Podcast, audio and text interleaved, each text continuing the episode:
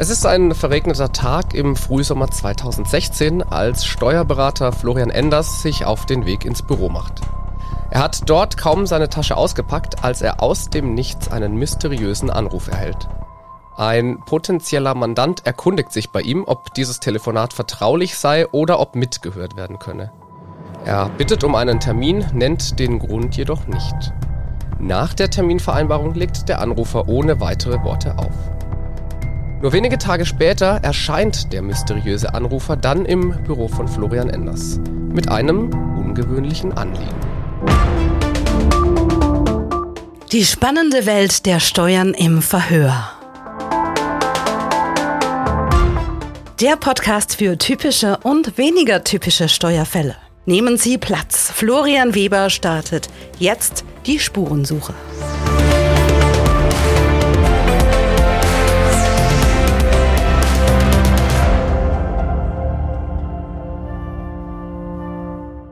Und mit genau dem Fall beschäftige ich mich jetzt heute. Ich habe mir besagten Steuerberater Florian Enders einmal eingeladen, um herauszufinden, was sich denn genau hinter dem Anruf verbirgt. Florian, erstmal ganz herzlichen Dank, dass du meiner Einladung gefolgt bist, dass du heute da bist.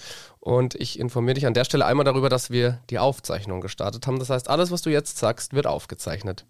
Ich freue mich. Hi. Und ich fange erstmal mit deinen persönlichen Daten an. Du bist Florian Enders, Steuerberater und Wirtschaftsallrounder in der Kanzlei Tietze Enders und Schiedlow und du bringst mehr als 14 Jahre Erfahrung aus der Steuerwelt mit. Ist das so korrekt?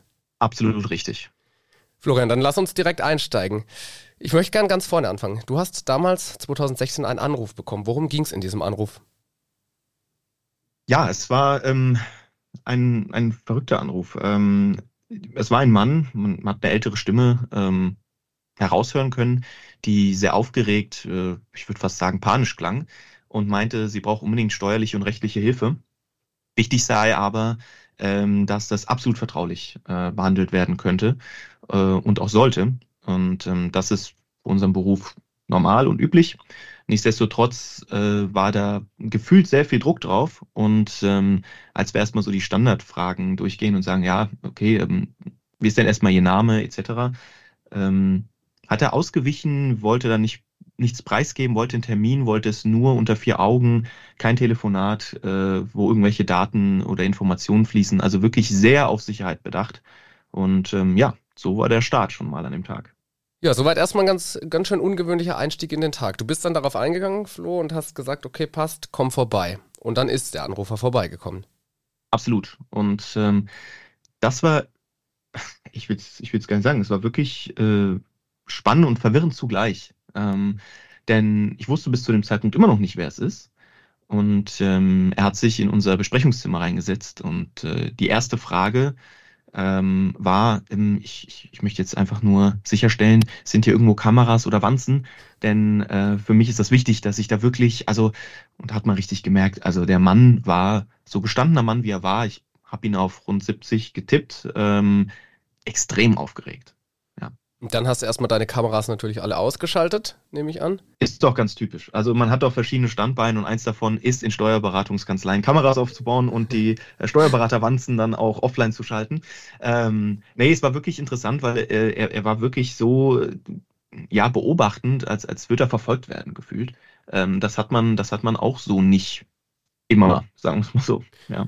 Wie ist es denn im weiteren Verlauf dann gekommen, Florian? Was war das hm. Thema? Er kam auf uns zu, weil ähm, es rotierte das Gerücht, beziehungsweise auch äh, nach, ich sag mal, der Schweizer Welle ein paar Jahre vorher, dass ähm, Panama Papers geleakt sind, also sprich, äh, dass Namen aufgedeckt werden von Leuten, die Konten ähm, in Panama haben, beziehungsweise sich von einer damals noch bestimmten Kanzlei äh, haben beraten lassen, wie man ja Steuerumgehung, Steuerhinterziehung durchführen könnte. Ähm, das hat er erstmal mit einem weiten Intro äh, erzählt und ähm, das war uns aus den, ja, ich sag mal, aus der Branche schon bekannt, dass da sich was bewegt. Die Gazetten hatten es langsam aufgenommen, ähm, das Thema. Nichtsdestotrotz war äh, er so ein bisschen ein besonderer Fall, weil er nicht nur der typische hm, Ich bringe mein Geld weg und keiner soll's wissen Typ war, sondern ähm, die Tatsache, woher das Geld kam, äh, auch natürlich eine Rolle gespielt hat. Ja. Wo kam es denn her? Der Mann hatte viele, viele Jahre ähm, als Arzt äh, praktiziert, ähm, soweit so gut, hatte aber in Ländern, in denen es ähm, gesetzlich verboten war, Abtreibung durchgeführt und hatte sich dafür sehr, sehr fürstlich bezahlen lassen. Ähm, natürlich immer unter dem äh, Deckmantel der Schweigepflicht, natürlich.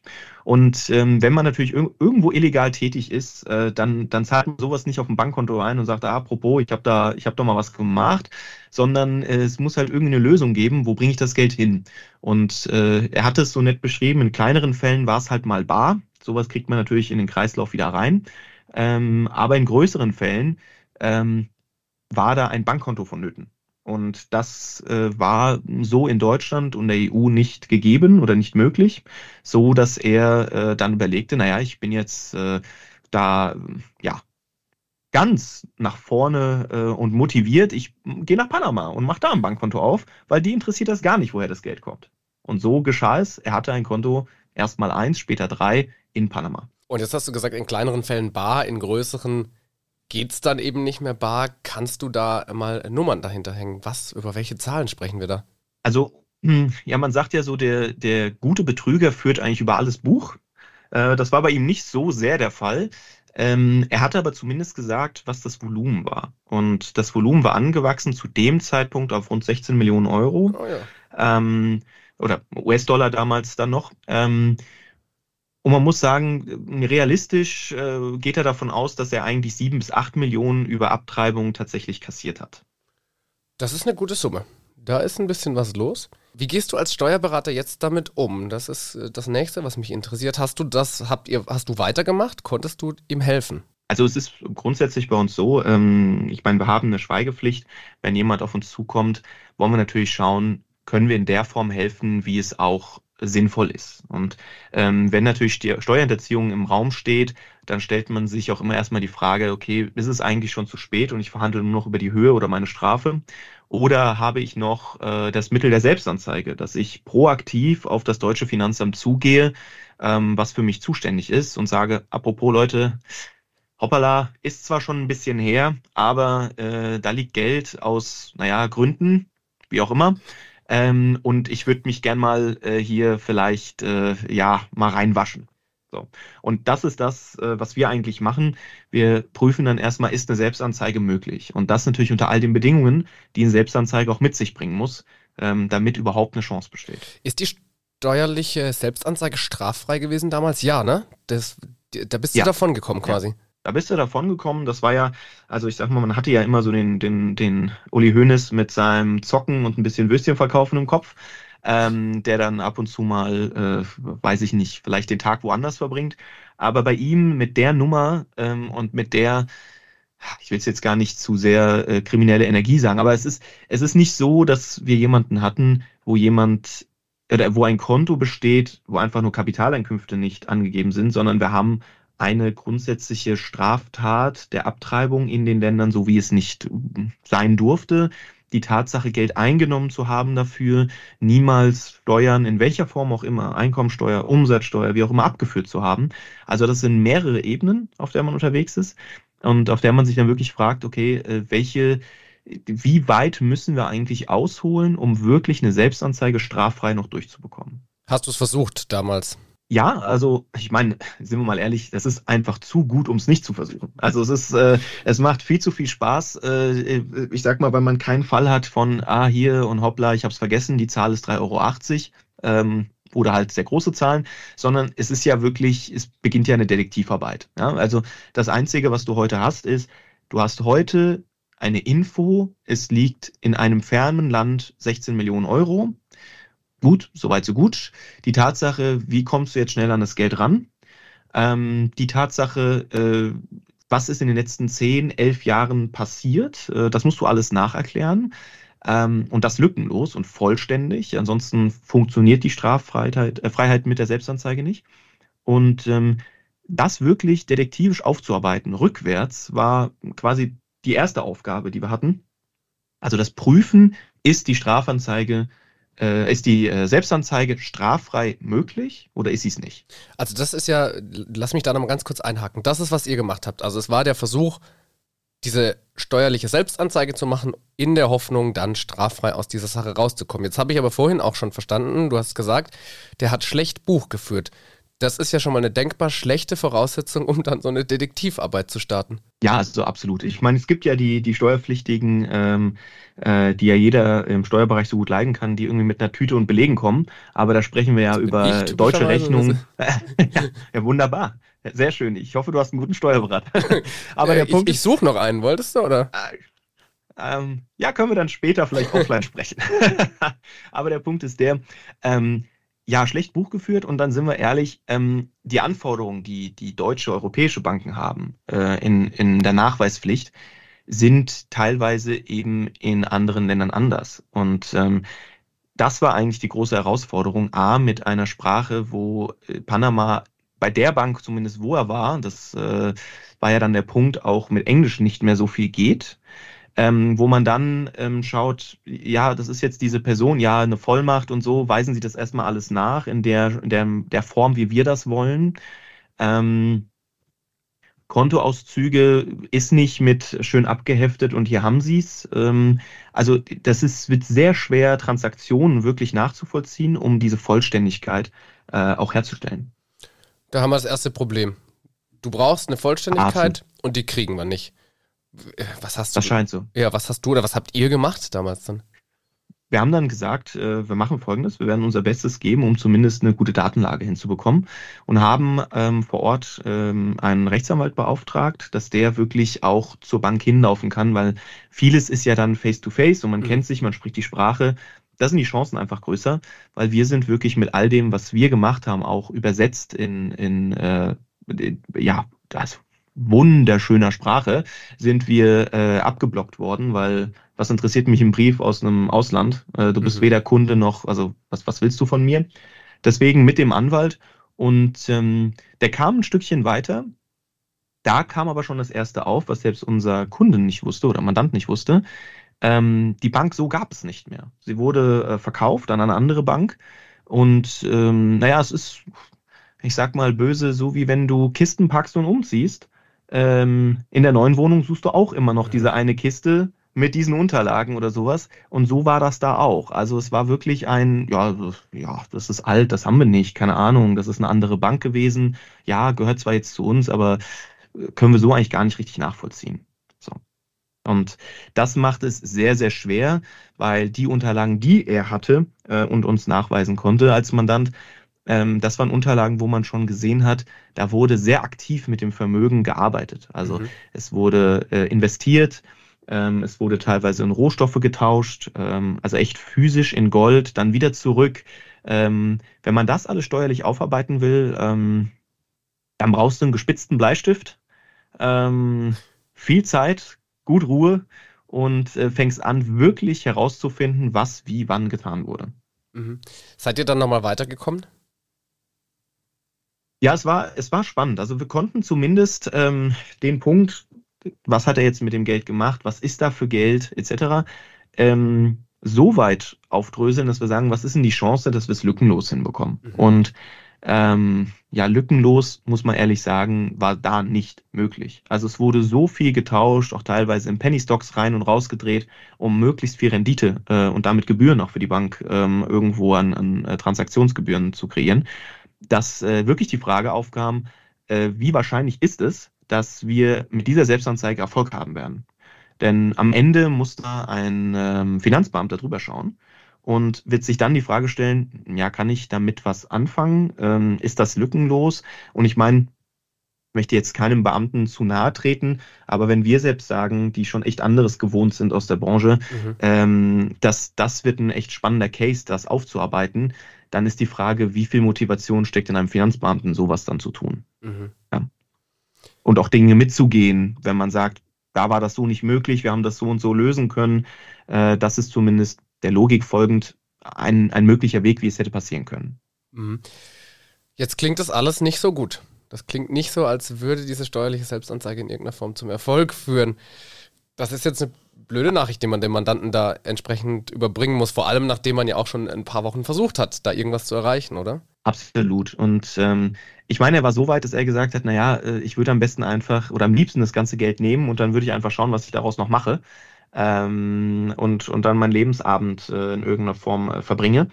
Ähm, aber selbst das wurde ja dann später nochmal als zweiten Case groß aufgemacht und als Problem identifiziert, was vorher so keiner auf der Rechnung hatte. Ähm, und, und, und das, das natürlich bringt noch mehr Tempo da rein in die Frage, ist eine Selbstanzeige äh, möglich oder nicht. Was ist dieser zweite Case? Was ist denn da passiert dann nochmal? Also kann, kann man ja machen, ne? dass man sagt, oh, mach mal langsam, ich gucke, dass ich die Kohle wegkriege einfach. Genau, ich meine 16 Millionen, da kannst du schon ein bisschen was mit tun. Ähm, musst du halt überlegen, wo du so unterbringst.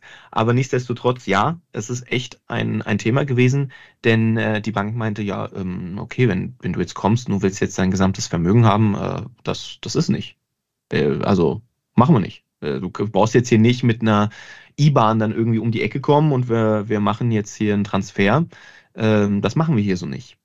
Und äh, dann sagst du, naja, also die Fälle der Selbstanzeigen, die du kennst, sind die, wo die Datenlage immer ein Problem ist, die Vollständigkeit gewährleistet sein soll. Aber du kommst zumindest an, ans Geld. Du gehst irgendwo in die Schweiz oder wo auch immer und sagst, Freunde, das ist mein Geld, ich will's haben. Und jetzt hast du hier plötzlich eine Bank, die sagt, ja, ist aber nicht. Also ich überweise dir nicht auf ein deutsches, auf ein europäisches Bankkonto 16 Millionen. Das wird nicht passieren. Und die Bank hat eine erstaunlich mächtige Position plötzlich. Absolut, weil was, was ist denn jetzt der Fall? Ich meine, äh, da liegen jetzt die 16 Millionen von ihm, sicherlich noch 20, 25 Millionen von jemand anders. Ich meine, es war die Kanzlei, die das sehr stark forciert hat. Es kursierten ja später auch Namen von hochrangigen Politikern. Da sprechen wir nicht über 16 Millionen, sondern wahrscheinlich über Milliarden, ähm, die da äh, beiseite gebracht wurden. Ähm, also das heißt, naja, am Ende kommt da jemand, vermeintlich ein kleines Licht, ähm, was jetzt schnell Geld haben will und dann kannst du dir als Bank sagen, naja, ähm, der will jetzt was von mir. Er ist in der Not, ich nicht. Mal gucken, was wir da noch rausschlagen können. Mhm. Also die Machtverhältnisse verschieben mhm. sich einfach genau. so extrem. Ja. Seid ihr ans Geld rangekommen? Ja, das war, das war eine sehr spannende Geschichte, weil ähm, auf die Tatsache hin, dass man sagt, ja, also, äh, ich meine, das Geld ist ja ihm, also da brauchen wir jetzt ja nicht diskutieren, das wäre ja keine Schenkung.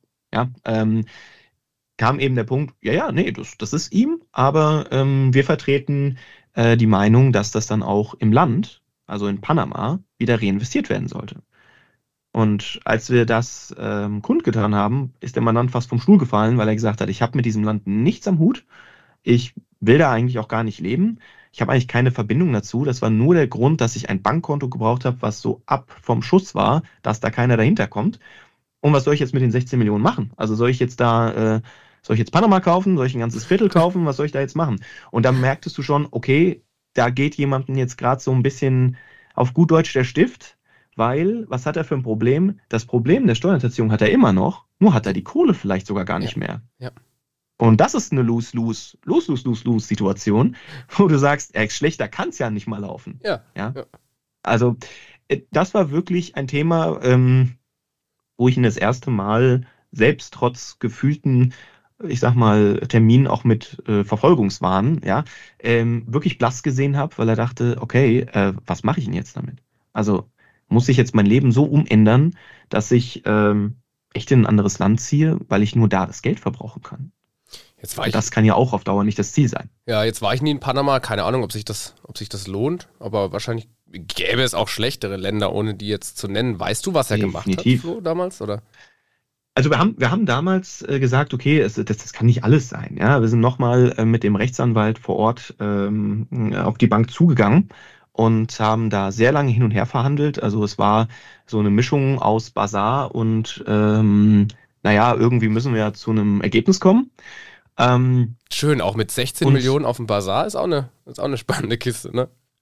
Ja, muss man nur hoffen, dass daraus nicht drei werden. Ne? Ja, also, genau, das, ist, das ist genau der Fall. Und am Ende hast du eine Tasche, die du nicht wolltest. Aber, das aber ist vielleicht halt, noch einen äh, Tee getrunken oder so irgendwo in so einem. Richtig, ja, aber, aber einen guten Tee. Einen teuren Tee, aber einen guten Tee. Ja, und ähm, ja, was, was will man sagen? Also es wurde wirklich noch eine zweite Möglichkeit äh, aufgeschlagen. Da waren wir sehr froh drum. Ähm, und die Bank hat gemeint, okay, gut, ja, ähm, wir können noch eine Alternative bieten. Und diese Alternative sieht so aus, wir ähm, geben dir eine Kreditkarte, die greift, greift auf dein Konto zu. Und das heißt, du kannst mit der Kreditkarte jetzt 16 Millionen Euro gut Deutsch verballern. Ähm, wir werden natürlich, man, das ist das Kleingedruckte, was in Areal 3 irgendwo dann auf den Zetteln steht, bei jeder Transaktion, die in Euro oder in Fremdwährung kommt, ganz fett abkassieren und bei jeder Transaktion sowieso abkassieren. Also von den 16 Millionen am Ende, ja, äh, wird wahrscheinlich äh, doch einiges wieder an die Bank fließen, das ist klar. Aber naja, jetzt hast du zwei Möglichkeiten, entweder in Panama leben und äh, da gefühlt in Saus und Braus oder mit Kreditkarte von einer Bank aus Panama einkaufen gehen. Oder Möglichkeit 3. Was würdest du da tun? Ja. Was, was würdest du da tun? Ne? Ja, wir können mal auch über Möglichkeit 3 sprechen. Sich trotzdem selbst anzeigen bei schlechter Datenlage und eine deutsche JVA von innen sehen, dann nehme ich an.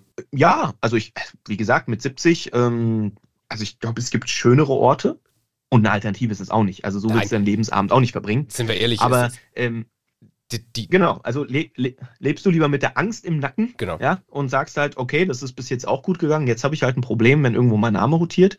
Ich hau ab vielleicht. Sind 16 Millionen damit genug? Äh, ich meine, er hatte zwei Pässe, äh, einen, einen deutschen Pass und ähm, einen aus einem aus einem aus ähm, arabischen Staaten. Aber dann sagst du halt, ja gut, wohin hau ich dann ab, Ja. dass ich kein Problem habe? Ja. Ja. Weißt du, wie es ihm heute geht? Florian, vielleicht so die letzte Frage. Hast du noch mal Es- was gehört? Also ich glaube, ich hätte mich für Option 2 entschieden. Das können wir, oh, das darf, darf ich das hier sagen? Ich bin ja eigentlich, ich, ich stelle hier die Fragen. Der mit also der du, Kreditkarte? du hast, nee, du hast mir hier keine, ich stelle hier die Fragen. Ah, okay, okay. Also, ähm, ja, ich- also ich weiß nicht, was er heute macht. Mhm. Ja, und äh, ich sag mal, wie, wie ging das Ganze zu Ende? Äh, Es war so, dass wir gesagt haben, das sind die Möglichkeiten. Und dann hat er gemeint, du ganz ehrlich, mit einer Kreditkarte, was soll ich mit 16 Millionen machen? Also so oft kann ich beim Rewe nicht einkaufen und dann gucken nämlich Leute mich auch komisch an, wenn ich so meine komischen Kreditkarte hier bezahle. Äh, dann ist mein Geld eigentlich auch weg.